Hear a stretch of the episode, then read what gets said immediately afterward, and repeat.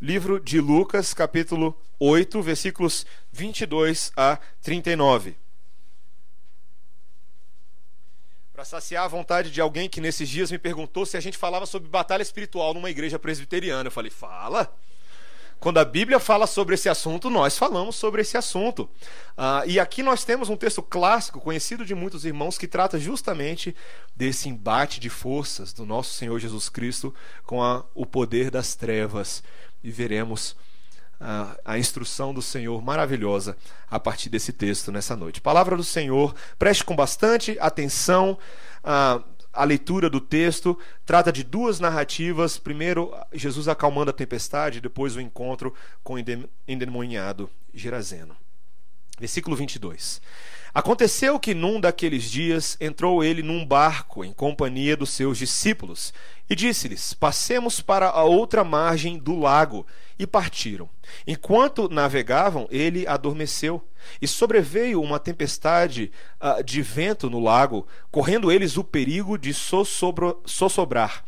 Chegando-se a ele, despertaram-no, dizendo: Mestre, mestre, estamos perecendo.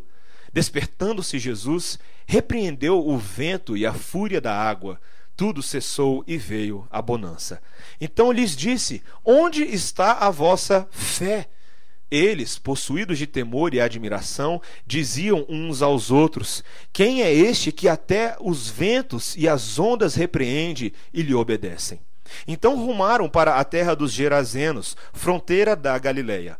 Logo ao desembarcar, veio da cidade ao seu encontro um homem possesso de demônios, que havia muito não se vestia, nem habitava em casa alguma, porém vivia nos sepulcros. E quando viu a Jesus, prostrou-se diante dele, exclamando e dizendo em alta voz: Que tenho eu contigo, Jesus, filho do Altíssimo? Rogo-te que não me atormentes. Porque Jesus ordenara ao espírito imundo que saísse do homem, pois muitas vezes se apoderara dele. E embora procurassem conservá-lo preso com cadeias e grilhões, tudo despedaçava e era impelido pelo demônio para o deserto. Perguntou-lhe Jesus: Qual é o teu nome? Respondeu ele: Legião, porque tinham entrado nele muitos demônios. Rogavam-lhe que não os mandasse sair para o abismo. Ora, andava ali pastando no monte uma grande manada de porcos. Rogaram-lhe que lhes permitisse entrar naqueles porcos, e Jesus o permitiu. Tendo os demônios saído do homem, entraram nos porcos, e a manada precipitou-se de espinhadeiro abaixo, para dentro do lago, e se afogou. Os porqueiros, vendo o que acontecera, fugiram e foram anunciá-lo na cidade pelos campos. Então saiu o povo para ver o que se passara e foram ter com Jesus. De fato, acharam um homem de quem saíram os demônios, vestido em perfeito juízo, assentado aos pés de Jesus, e ficaram dominados de terror. E algumas pessoas que tinham presenciado os fatos contaram-lhes também como fora salvo o endemoniado. Todo o povo da circunvizinhança dos Gerazenos rogou-lhe que se retirasse deles, pois estavam possuídos de grande medo. E Jesus, tomando de novo o barco, voltou. O homem de quem tinham saído os demônios rogou-lhe que o deixasse estar com ele. Jesus, porém, o despediu, dizendo: Volta para casa e conta aos teus tudo o que Deus fez por ti. Então foi ele anunciando por toda a cidade todas as coisas que Jesus lhe tinha feito. Até aqui a palavra do Senhor. Vamos orar? Senhor, que texto rico temos diante de nós, quantos detalhes, e que texto também sóbrio, Senhor, que nos traz à atenção assuntos que muitas vezes fogem à visibilidade dos nossos olhos terrenos. Quando falamos sobre coisas invisíveis, Senhor, pedimos que o Senhor também nos dê fé invisível para compreender essas verdades Pedimos que o Senhor nos ajude em nome de Jesus. Amém. Quando eu e você pensamos no diabo. Eu sei que você pensa no diabo o tempo inteiro. Na verdade, não. A gente se esforça para não pensar muito nele. A gente tenta evitar pensar nesse negócio de diabo. Mas quando geralmente nós pensamos nele, a imagem que vem à nossa cabeça é uma imagem muito contaminada ah, pela nossa cultura, pela cultura pop dos nossos dias. Geralmente a gente pensa ah, num fugitivo de uma festa de Halloween, não é verdade? Aquele homem trajado com um traje, um, um traje bobo vermelho, né? Um par de de chifres, uh, cascos fendidos, uma cauda. Quem sabe ele está carregando um tridente. Eu não estou falando do chiclete. né, isso acontece. Tal figura, infelizmente, tem sido motivo de uh, chacota entre muitas pessoas que negam o cristianismo bíblico. As pessoas tendem a pensar nesse tipo de coisa de uma forma bem ridícula, para falar a verdade. Né? Eu estava lendo um livro do pastor Sproul, teólogo, esses dias, uh, e ele fala uh, de uma vez que ele estava numa faculdade, numa turma com mais ou menos uh, 30 alunos, e ele fez a pergunta para a seguinte pergunta para a turma: quantos de vocês acreditam em Deus? E a maioria dos alunos levantou a mão. E depois ele fez a seguinte pergunta: quantos de vocês acreditam no diabo? E apenas alguns levantaram a mão. E um estudante perguntou para o pastor Sproul na sala de aula: como pode uma pessoa inteligente acreditar nesse negócio de diabo nessa época da humanidade, com toda a nossa evolução, com toda a modernidade? O diabo, essa imagem, pertence à superstição, junto com os fantasmas, com os duendes e coisas que fazem barulho no meio da noite.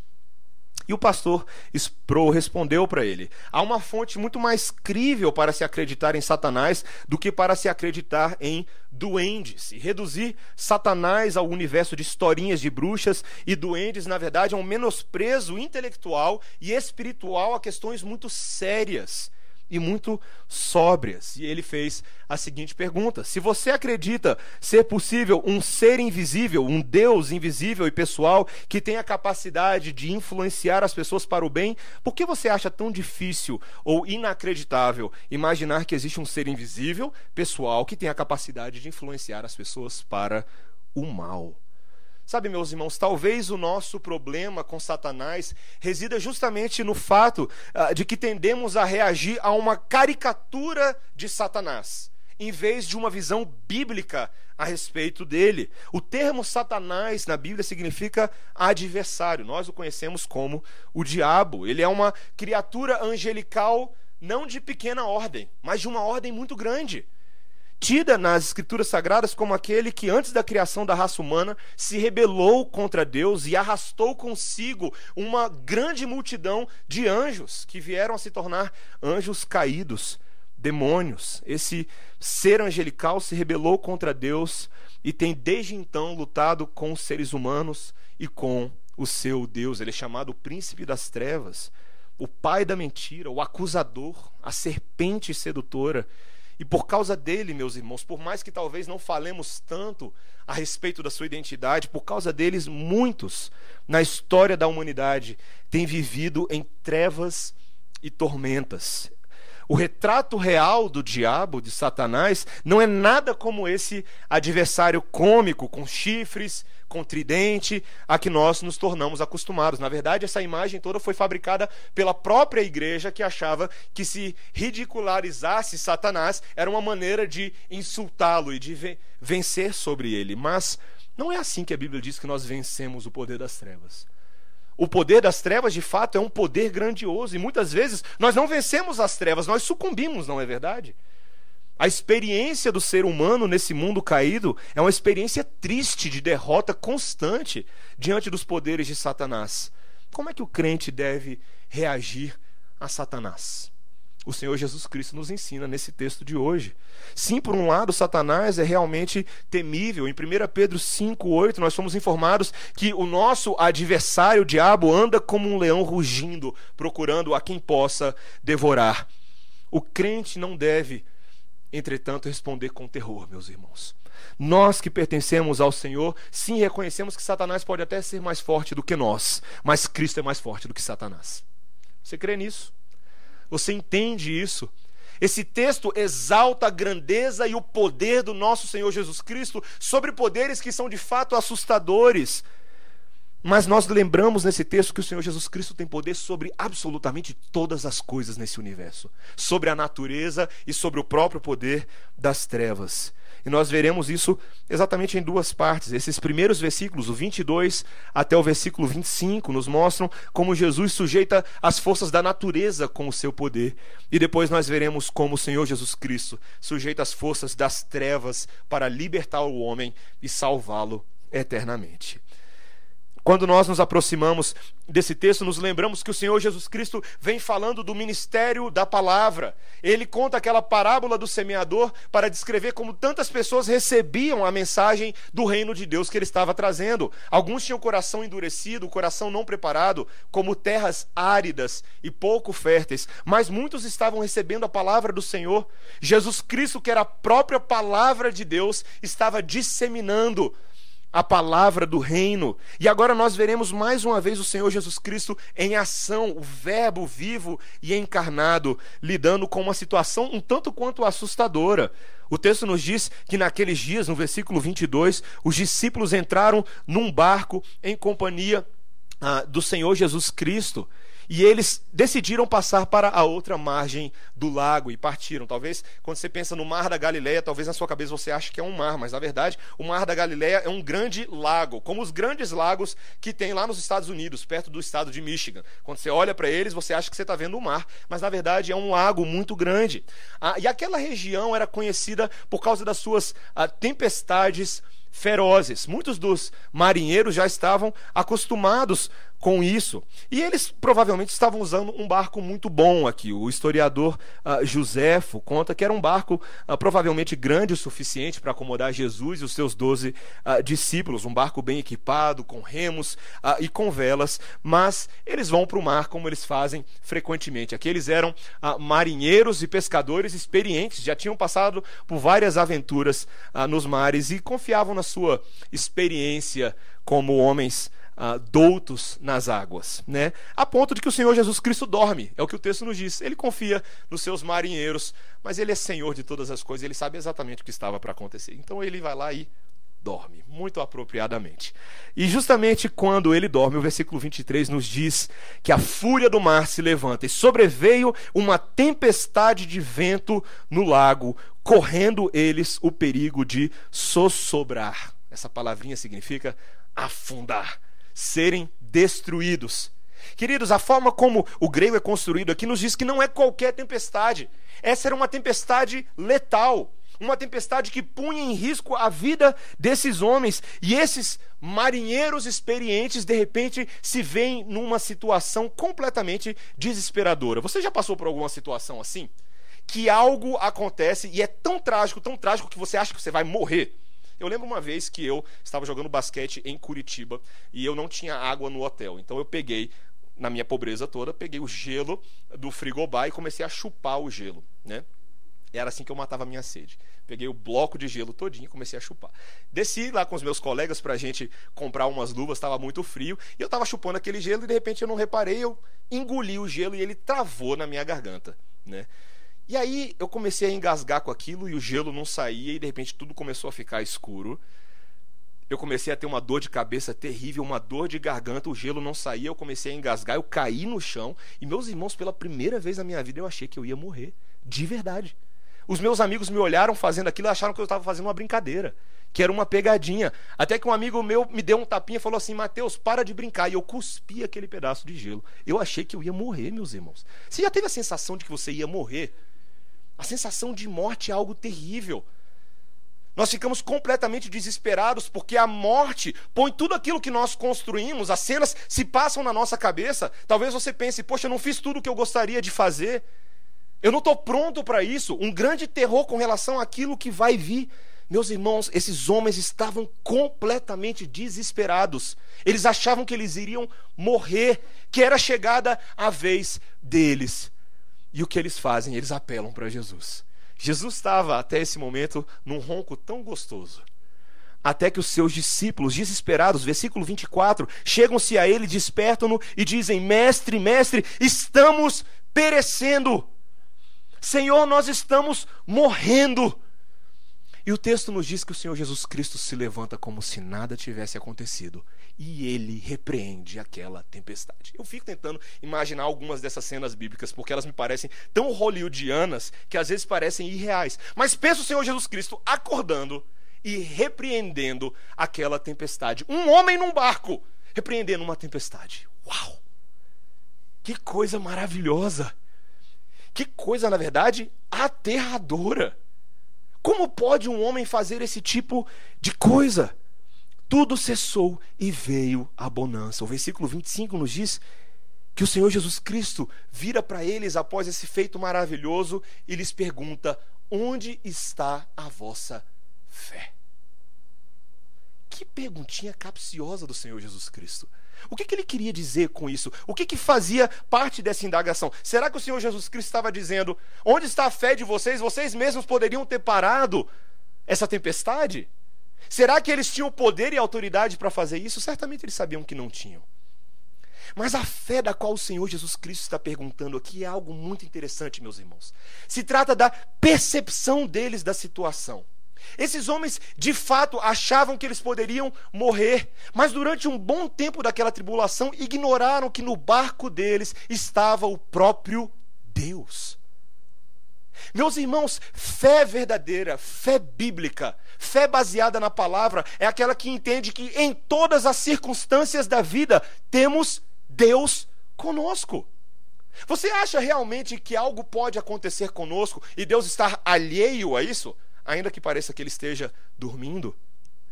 Meus irmãos, o Senhor Jesus Cristo, aquele que estava no barco com eles, não era qualquer carpinteiro, não era qualquer rabi dos dias dos hebreus. Não. Ele era o Deus criador das águas. Aquele que estava no barco com eles é o mesmo Deus que no passado fez descer água sobre a terra por 40 dias e 40 noites, subjugando todos aqueles pecadores nos dias de Noé. É o mesmo Deus que, através do cajado de Noé, fez com que as águas do mar se abrissem para que o povo passasse no meio, o povo de imigrantes do Egito. É o mesmo Deus que fez chover quando a terra estava seca e deserta nos tempos de Elias. Sabe, meus irmãos, aquele que estava no barco com eles é o que criou esse negócio chamado água. Sabe qual é o problema no da nossa fé? É que tantas vezes nós ignoramos a identidade do nosso Deus em meio aos problemas da vida. Achamos que os problemas estão nos pegando de surpresa, que as tempestades, sejam elas de ordem financeira, familiar, emocional, estão nos atingindo de surpresa e Deus não está no controle da situação. Mas como pode não estar no controle da situação, meus irmãos, aquele que sustenta todo o universo pela força da tua palavra? Como? O Senhor Jesus Cristo nunca esteve dormindo, meus irmãos. Sim, o corpo dele estava dormindo, mas ele é Deus que governa o universo a cada milésimo de segundo. Você entende isso? Você entende que não tem nenhuma tempestade, nenhum problema nesse mundo que seja grande demais para o nosso Deus. Meus irmãos, assim como Jesus acalmou aquelas ondas, ele pode acalmar quaisquer tempestades que o homem possa enfrentar, porque ele é Deus sobre toda a criação. Talvez pareça um ensinamento básico para mim e para você, mas a pergunta é: por que, que nós nos esquecemos disso quando as tribulações vêm? Nós olhamos a situação do nosso país, a situação da carne, friboi, sadia, e você pensa: pronto, vou virar vegano, vou virar vegetariano, porque está tudo perdido nesse mundo. Achamos de fato, queridos, que essas tempestades podem nos fazer morrer estando alheias à decisão do nosso Deus, mas isso não é possível, meus irmãos, porque o nosso Deus é Deus soberano e todas as tragédias, todas as benesses, todas as coisas do universo estão sob o seu domínio e controle. Você crê nisso? É importante que você creia nisso, porque essa identidade do nosso Senhor Jesus Cristo está sendo revelada aos discípulos. Eles ficaram tão chocados nesse momento, tão chocados, que eles fizeram essa pergunta no término do versículo 25: Quem é esse que até aos ventos e às ondas repreende e lhe obedecem? Meus irmãos, esse é o Deus soberano caminhando com os discípulos sobre a face da terra. O seu poder se estende sobre toda a criação que ele mesmo concebeu. Mas não se estende apenas à criação física, mas também aos reinos celestiais e espirituais. O Senhor Jesus Cristo continua mostrando aos seus discípulos a sua identidade verdadeira, agora a partir do versículo 26, quando eles rumam para a terra dos Gerazenos. Essa era uma região gentia a sudeste do Mar da Galileia, um local conhecido como as Dez cidades. Eram cidades gregas que não pertenciam a nenhum país e eram mais ou menos o que a gente poderia dizer de autogovernadas, né? Embora os judeus uh, não criassem porcos, o texto nos fala que essa era uma região onde eles faziam isso, havia criação de porcos. E os judeus não criavam porcos porque esses animais eram considerados impuros e os gentios não tinham essa aversão dentro das suas práticas religiosas. Então, essa terra era conhecida entre os homens daqueles dias como a terra dos criadores de porcos e muitas vezes ironicamente chamado da terra dos próprios porcos, se referindo aos gentios. Um povo que não era de origem judaica. E o texto nos diz que o Senhor Jesus Cristo se dirige para lá e ele tinha um propósito muito definido em chegar lá.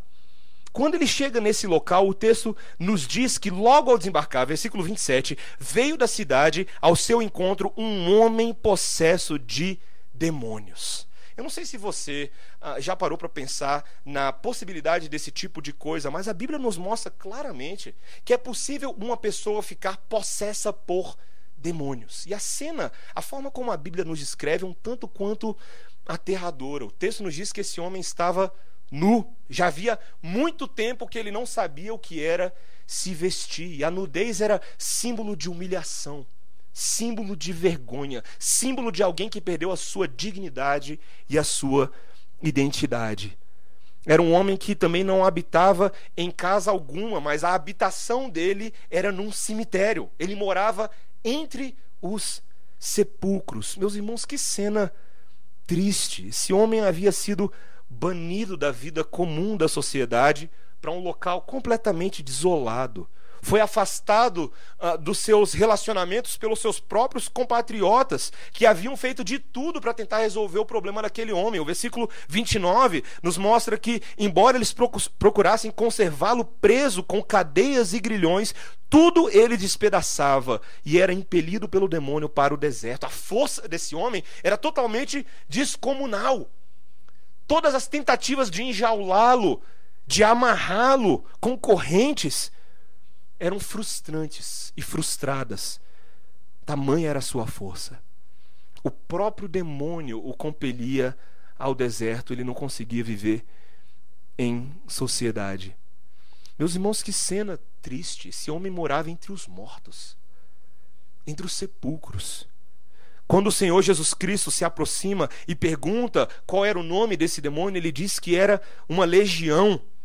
Essa palavra é tão interessante porque naqueles dias uma legião era uma unidade de soldados dentro ali do, do Império Romano que correspondia a mais ou menos entre 3 mil e 6 mil soldados. E esse homem então não estava possuído por apenas um demônio, mas ele era assolado por miríades e miríades de demônios. Meus irmãos, que cena terrível. Algumas vezes as tempestades da nossa vida são situações externas a nós, mas no caso desse homem era uma turbulência interna. Ele era assolado por Satanás.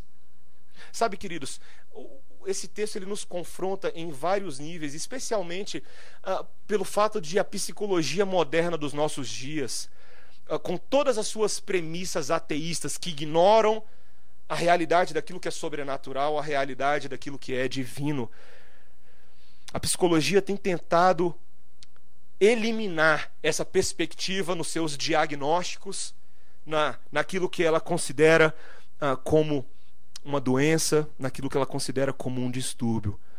Mas esse texto está nos falando claramente, meus irmãos, da identidade desses que são mensageiros das trevas, poderosos, destrutivos, anjos caídos cujo objetivo é acabar com a vida dos seres humanos destruir a imagem de Deus que foi criada com tanta beleza, reduzindo esses homens a nada. Sabe, meus irmãos, a gente não pode uh, brincar com esse tipo de coisa e nem fazer chacota uh, disso. Muitas vezes, uma certa curiosidade frívola da parte das pessoas leva elas a tratar isso com muita leviandade. Eu lembro na época da escola, uh, talvez algum de vocês já tenham passado por isso. As, as crianças faziam brincadeiras, a brincadeira do copo. Não sei se vocês já ouviram falar disso. E a brincadeira do copo era uma brincadeira em que nós, de forma muito alegre, muito descomprometida, nós nos sentávamos no recreio para invocar espíritos. Eu não lembro exatamente como funcionava, mas eu lembro que tinha um copo e o objetivo era fazer com que um espírito se comunicasse conosco por meio daquele movimento daquele copo. E dependendo do movimento, dentro de um certo diagrama que acontecia ali, o espírito estava comunicando uma coisa ou outra. Tinha também a brincadeira do lápis. E eu lembro que aquilo era fascinante. E nós achávamos aquilo uma beleza. Mas, meus irmãos, esse tipo de coisa é muito séria. Não existe espírito bonzinho, não, é tudo demônio, de acordo com a palavra de Deus. A própria lei de Deus no Antigo Testamento reconhecia a gravidade disso. Quando Moisés, em Deuteronômio 18, falou o seguinte: preste atenção. Quando vocês entrarem na terra que o Eterno, seu Deus, está dando a vocês, não adotem o modo de vida abominável das nações que ali vivem.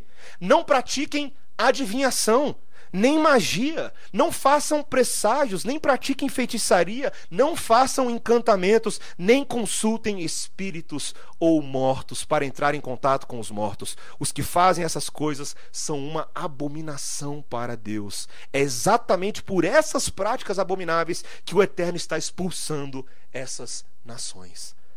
Queridos, Deus leva isso muito a sério. Muito a sério. Quando nós percebemos hoje a maneira como tantas pessoas em determinadas religiões que legitimam esse tipo de coisa, não conseguem perceber que não estão adquirindo para si alegria e bênção e significado, mas destruição eterna. Os espíritos são enganadores, porque Satanás é enganador, meus irmãos. Ele seduz com palavras bonitas, assim como ele fez no jardim do Éden, com Eva e Adão propondo um modo de vida mais agradável, melhor do que aquilo que as pessoas têm, mas o fim é destruição. Esse homem é a prova disso, meus irmãos. Mas, meus irmãos, louvados, louvado seja o nosso Deus pelo Senhor Jesus, porque a presença dele vai mudar toda essa história. Quando ele se aproxima, os demônios reconhecem Jesus e reconhecem a sua autoridade. O demônio vira para Jesus e fala: Que tenho eu contigo? E ele diz: Jesus, filho do Altíssimo. Olha que interessante. Aqueles gentios daquela terra não conheciam a identidade de Jesus ainda, mas os demônios sabiam. E tremem, como fala para a gente Tiago. Eles sabem exatamente quem era a segunda pessoa da Trindade. E o Senhor Jesus Cristo decide fazer algo a respeito da situação desse homem. Ele olha com olhos de compaixão e decide ajudar aquele rapaz de qualquer maneira. E veja que compaixão notável, meus irmãos, porque nós precisamos entender o contexto histórico aqui. Aquele homem que o Senhor Jesus Cristo encontrou era impuro para os judeus, impuro em vários níveis. Um, porque ele era gentil, ele era um não-judeu. Segundo, porque ele era um possesso de demônios. E terceiro, porque ele morava num cemitério. Ele era totalmente impuro, de ponta a ponta. Mas o Senhor Jesus Cristo decide interferir naquela história. E ele expulsa aqueles demônios. Aqueles demônios ficam morrendo de medo.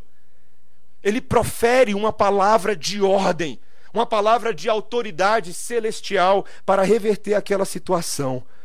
O demônio ainda se atreve a falar, versículos 29 em diante: Rogo-te que não me atormentes.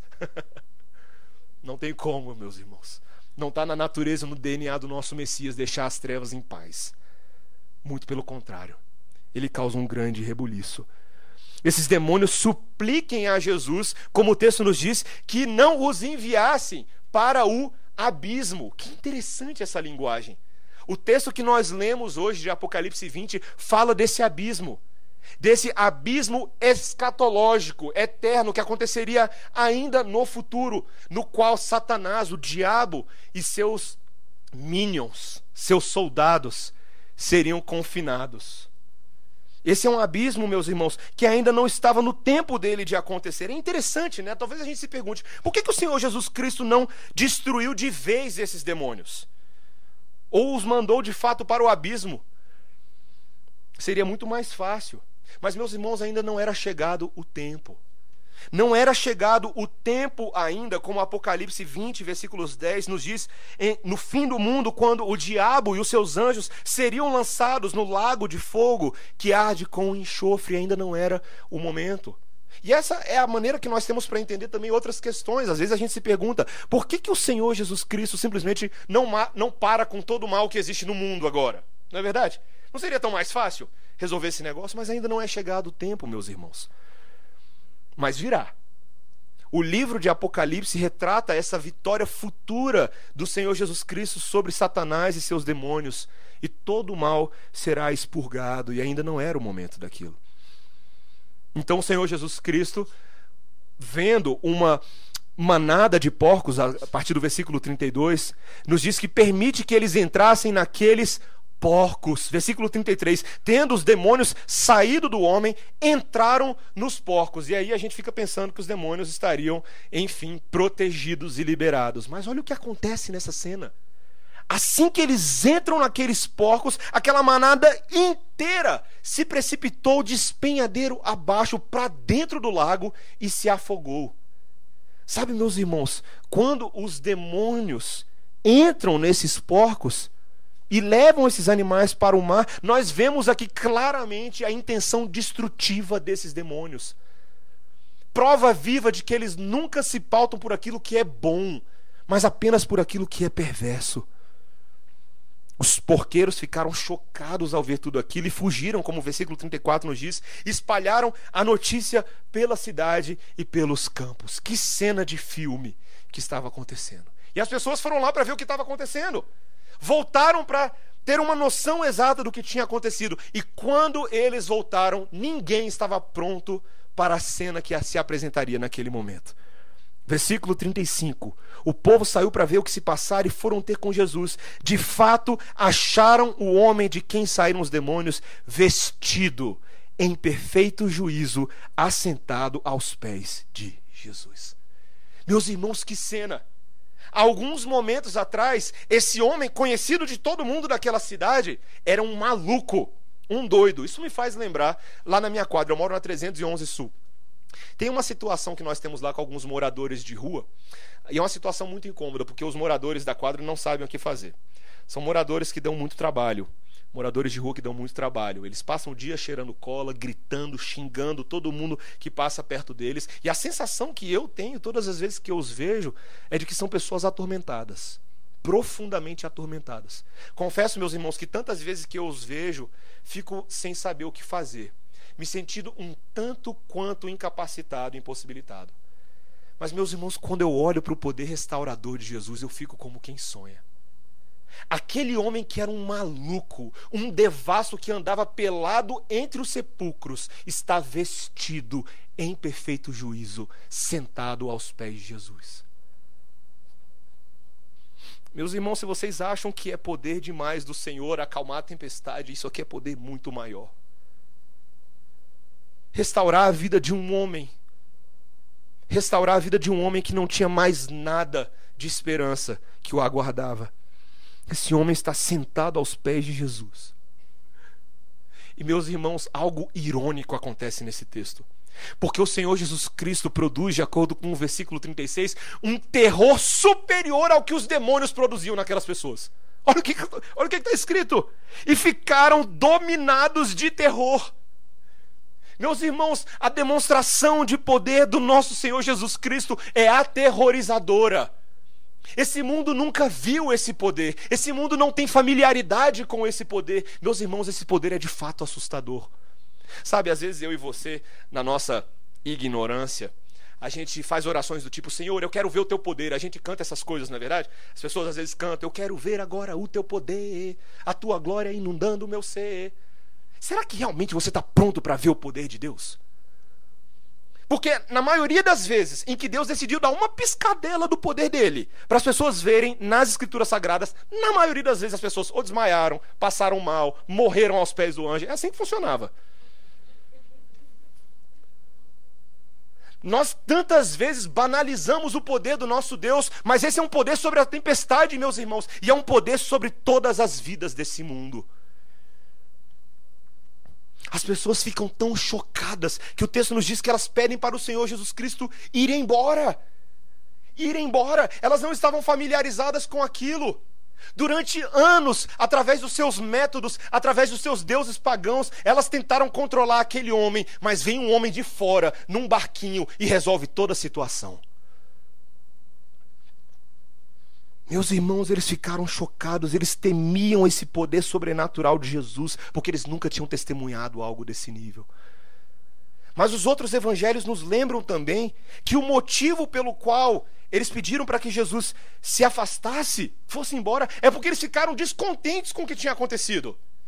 Você poderia pensar, nossa, eles ficaram morrendo de alegria pelo homem que foi curado, pelo homem que foi liberto, pelo homem que agora está livre. Nananina, não. Esse mesmo relato em Mateus e Marcos nos lembra que esses porqueiros ficaram descontentes porque os porcos se arremessaram pelo precipício abaixo, pelo despenhadeiro. Um homem tinha sido libertado do poder do diabo, mas, meus irmãos, o povo daquela cidade só pensava nos porcos. Sabe, as pessoas geralmente tendem a valorizar o ganho financeiro sobre questões menos importantes, como pessoas carentes. Muitas vezes esse desejo dos indivíduos ou de empresas de ficarem ricos tem levado à injustiça, opressão a tantas pessoas. Pessoas nos nossos dias estão sendo continuamente sendo sacrificadas ao Deus do dinheiro, porque elas têm mais apreço pelos porcos do que por, pelas pessoas. Sabe, meus irmãos, isso é um contraste, essa reação é um contraste com a atitude do próprio Jesus.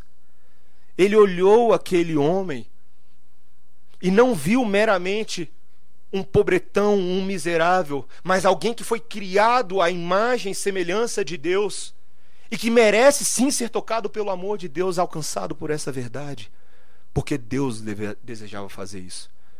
Tantas vezes eu e você viramos as costas para pessoas que são impuras ou repulsivas aos nossos olhos, porque elas violam os nossos padrões morais, as nossas crenças religiosas, em vez de perceber que todo indivíduo humano é uma criação única de Deus. E tantas vezes aprisionado pelo poder de Satanás, pelas trevas. Sabe, meus irmãos, eu pergunto para nós, para cada um de nós e para você que está nos visitando hoje à noite, será que muitas vezes nós estamos mais preocupados com a propriedade e com os nossos programas do que com as pessoas? Às vezes a gente valoriza tanto os nossos bens, mas não nos alegramos com a libertação de Deus.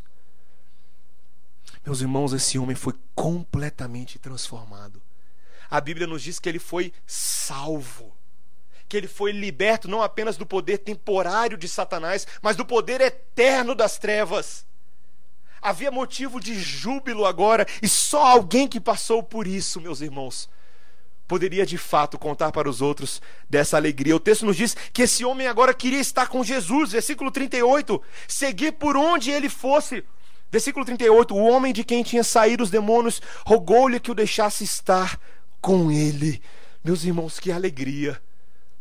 Ah, foi ele que me deu a cura, é com ele que eu quero ficar. Eu quero morar na casa do médico. Era o que ele queria fazer. Queria ouvir dos seus ensinamentos, queria conhecer a fonte daquele poder, queria ter intimidade com o Senhor.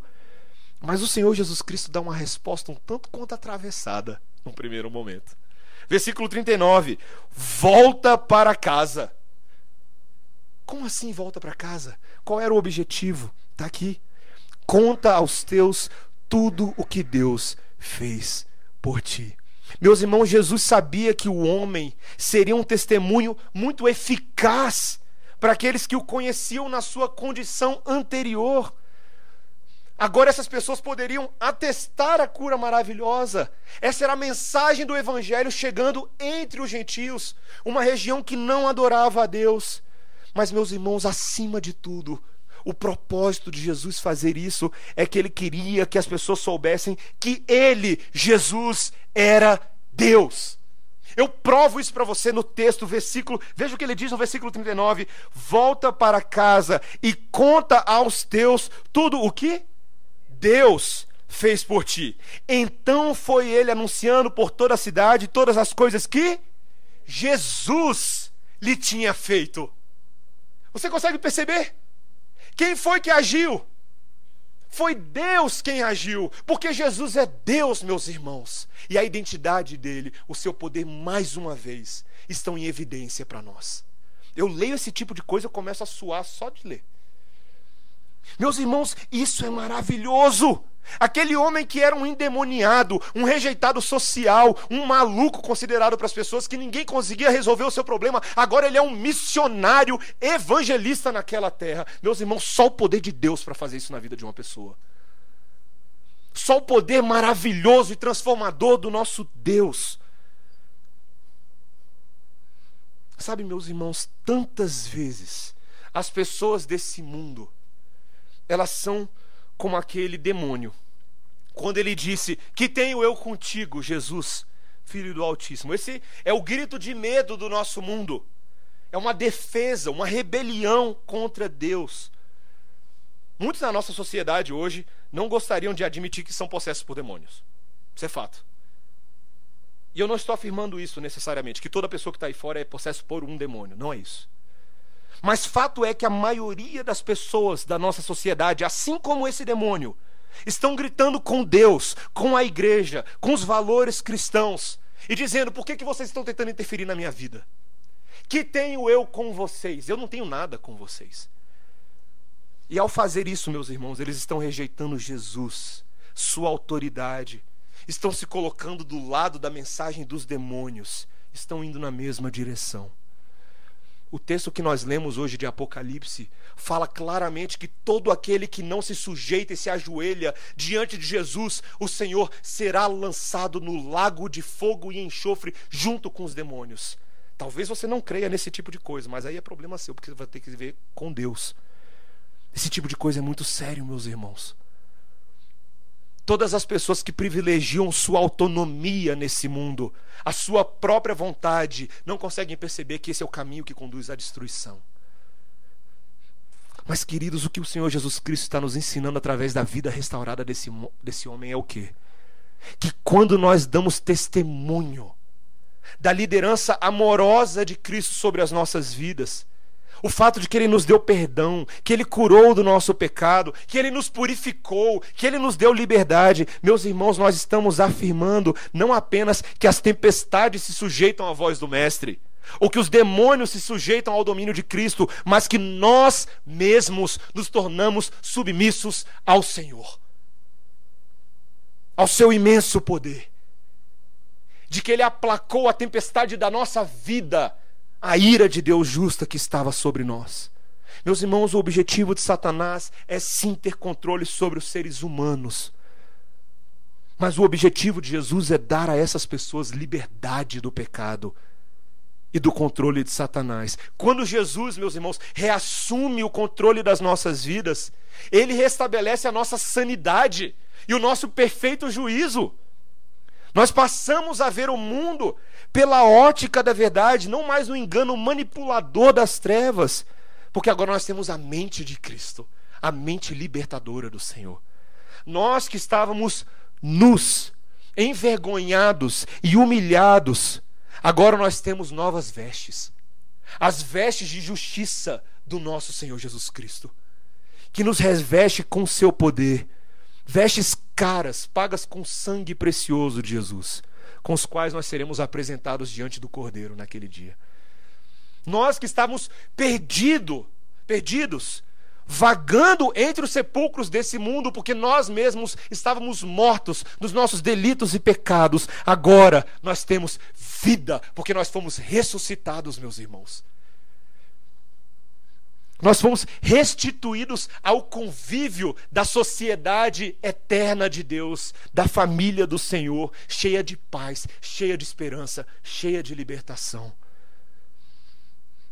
Meus irmãos, esse homem que tinha sido possuído pelo demônio se tornou um exemplo vivo do poder de Jesus. Ele queria ir com Jesus, mas Jesus queria que ele fosse para casa compartilhar sua história com outros. E eu te pergunto, você que está aqui hoje à noite, você que foi liberto pelo sangue poderoso e libertador de Jesus, você tem compartilhado a sua história com outros? Você tem falado para quem está aí fora para ouvir que antes você pertencia às trevas, mas você foi transportado para o reino da luz de Deus? Não para viver para você mesmo, mas para proclamar as virtudes daquele que entregou-se por você. Você tem feito isso? Você tem evangelizado? Você tem feito o poder e o nome de Jesus conhecido entre os gentios? Meus irmãos, esse é um privilégio, não apenas um dever, mas um privilégio daqueles que pertencem ao Senhor. Para o mundo e para muitos que estão perdidos, Satanás pode ser forte, e de fato, ele é mais forte do que nós, mas Cristo é mais forte do que Satanás a Bíblia declara: maior é aquele que está em vós do que o que está no mundo. Satanás, no final das contas, meus irmãos, é apenas uma criatura. Ele é finito, ele é limitado ele é limitado no espaço, no tempo, ele não pode estar em mais de um lugar de cada vez, ele nunca será considerado de qualquer maneira como alguém igual a Deus, e nisso reside a minha e a sua alegria. Eu e você sabemos disso todo dia.